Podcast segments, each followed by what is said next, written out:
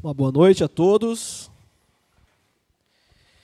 que, me, que estão presentes, aos que me assistem também em suas casas, aos que também só me ouvem nas suas casas, em outros lugares também, que hoje em dia transcendeu, né? A gente consegue ter acesso à informação e a conteúdos em tudo quanto é lugar. E me alegra muito poder falar de novo com vocês, trazer mensagem aqui. Confesso que para mim é sempre um teste cardíaco. falar para a comunidade aqui com tamanho maior é sempre desafiador, né? Testa a questão do nervosismo e tudo mais. Mas a gente tem sempre que pensar que é Deus que faz, né? E o que eu tenho para trazer hoje para os irmãos, falando de somente Cristo, eu acho que depois que aconteceu de Cristo vir para nós na, na Terra, nada mais importante aconteceu, né? Falando da história da humanidade, falando da, do universo como um todo. Sempre que eu evangelizo no Panágua, eu sempre falo de novo disso. A coisa mais importante, a notícia mais importante de todos os tempos é a vinda de Cristo Jesus a nós. Por isso, falar de novo de somente Cristo é sempre, sempre, sempre de novo necessário. E ao longo da história, obviamente, isso também se tornou verdadeiro. Depois que Jesus veio, sempre precisamos de novo falar dele a todo tempo. E eu acho que no nosso tempo ainda nós temos um desafio a mais, pois, querendo ou não, o nosso tempo é um tempo, como o Bruno bem trouxe, relativista, é um tempo onde as verdades parece que são questionadas, são deixadas de lado, tudo se dilui muito fácil. Nada é muito mais estruturado, fixo. Mas a gente sabe que é e que existe essas verdades, inclusive a verdade de Cristo, né? Que é a verdade das verdades, né? Por isso é, é importante a gente trazer de novo e falar de novo. O, e o problema dessa visão afetar o nosso olhar para Cristo, o nosso olhar para Deus, é que a gente pode cair na tentação ou na cegueira de, inclusive, como infelizmente acontece, a gente falar desse Deus que a Bíblia traz, como se ele fosse um Deus sem ira, como se ele fosse um Deus é, que criou homens sem pecado, como se ele estivesse nos levando para um reino onde não vai ter julgamento, como se fosse uma Bíblia que fala de um Cristo sem cruz. Ou seja, a gente esvazia o próprio sentido de toda a Escritura, de tudo que a narrativa bíblica traz para a gente. Por isso, falar de Jesus Cristo da centralidade dele é extremamente necessário.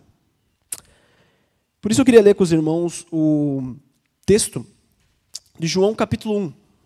Quem puder e tiver aí, pode abrir sua Bíblia, você em casa também, seja o celular, seja a Bíblia de papel.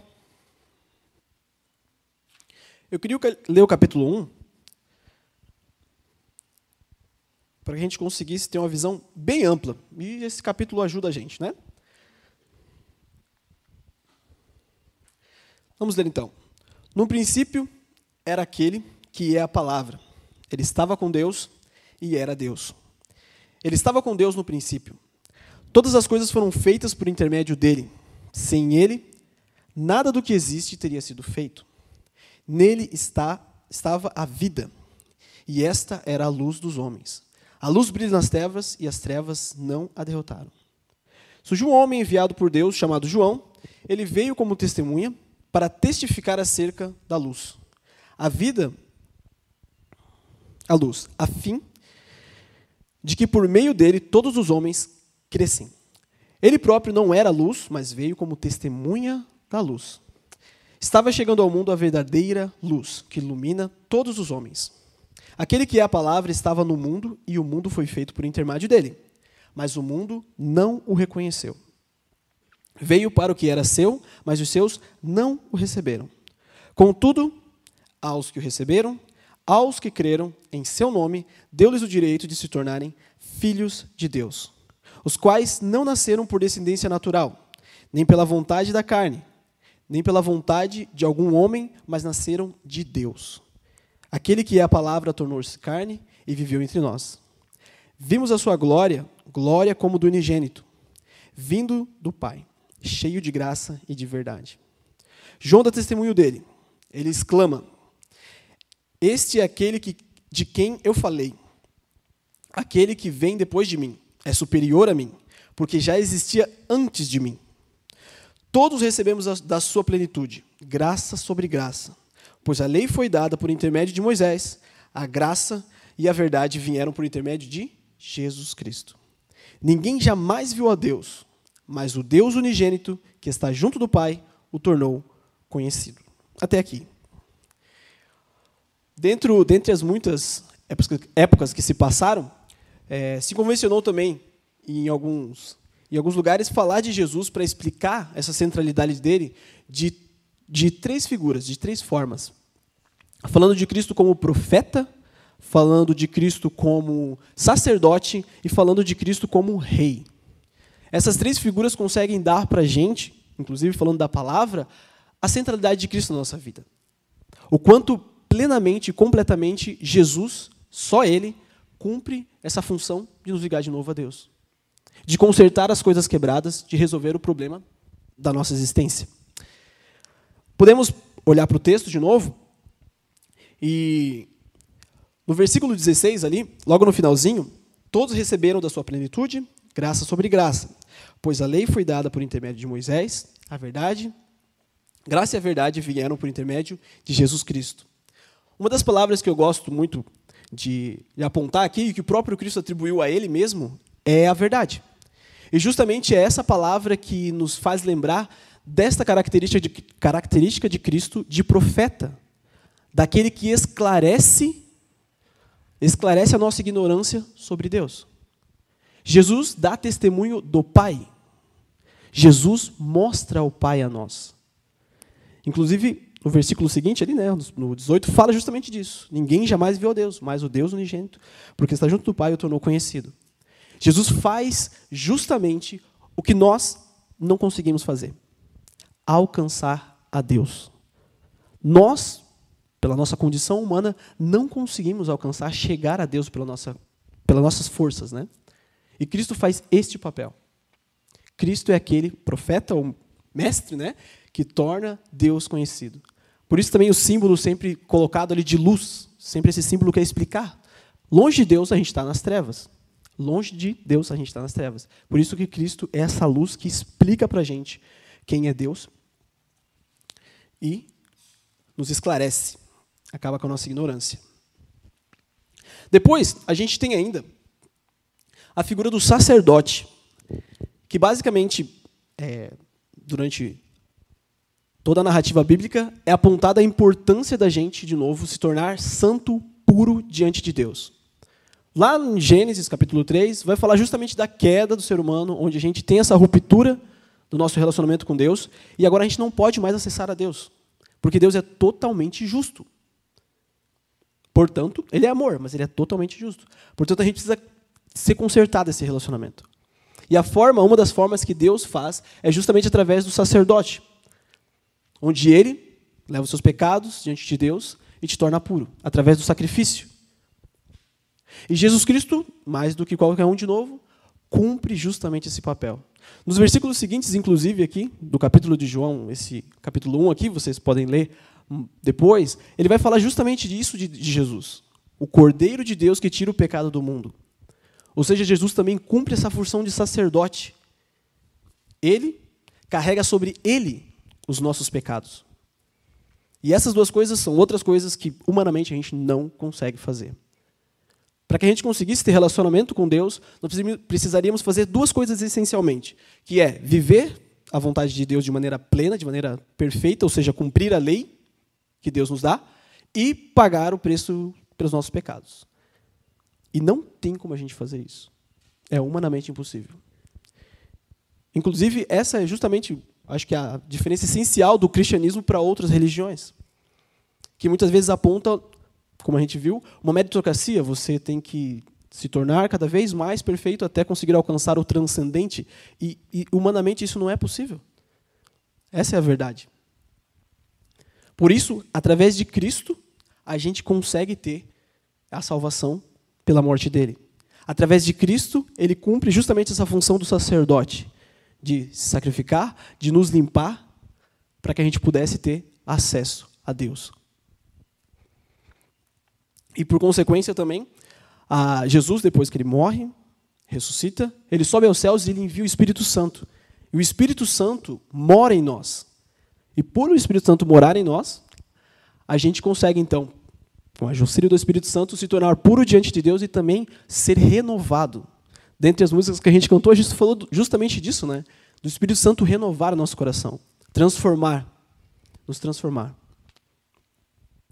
E a terceira imagem é a imagem de rei. Que aqui a gente não sei se dá para fazer tão fácil essa relação, mas eu sempre vejo na palavra plenitude que é colocada aqui. Todos recebemos da sua plenitude graça sobre graça. Plenitude tem essa ideia de completo, de inteiro.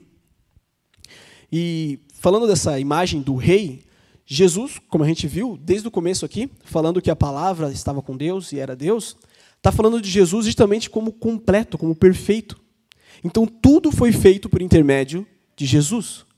Tudo foi feito a partir de Cristo. E tudo só existe por causa de Cristo.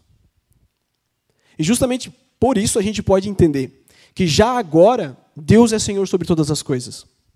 Sobre a, sobre a natureza, sobre tudo que existe e também sobre nós.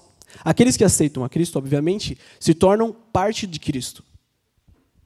Por isso que a palavra que Paulo sempre vai usar para se referir às pessoas que aceitam Jesus Cristo é corpo. Porque Cristo é o cabeça desse corpo. Por isso, Cristo já é rei sobre o corpo, já é rei sobre a sua igreja e sobre tudo que existe. E para além disso, Jesus também é rei para depois de tudo isso. Ou seja, no seu reino, que é a maior esperança que a gente tem em Jesus Cristo.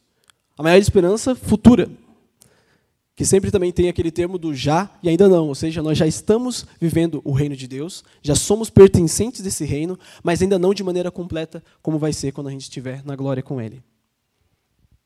Tendo essas três visões, e as, as palavras também que, respectivamente, conseguem traduzir isso para a gente, talvez um pouco melhor, que é a questão da verdade, dele ser essa luz que nos ilumina, que nos esclarece, também da graça, desse sacerdote que nos torna aceitáveis a Deus, justos diante de Deus, limpa o nosso pecado, e também a plenitude desse, desse Deus que é totalmente completo o poder dele sobre todas as coisas, inclusive sobre a natureza, inclusive sobre nós.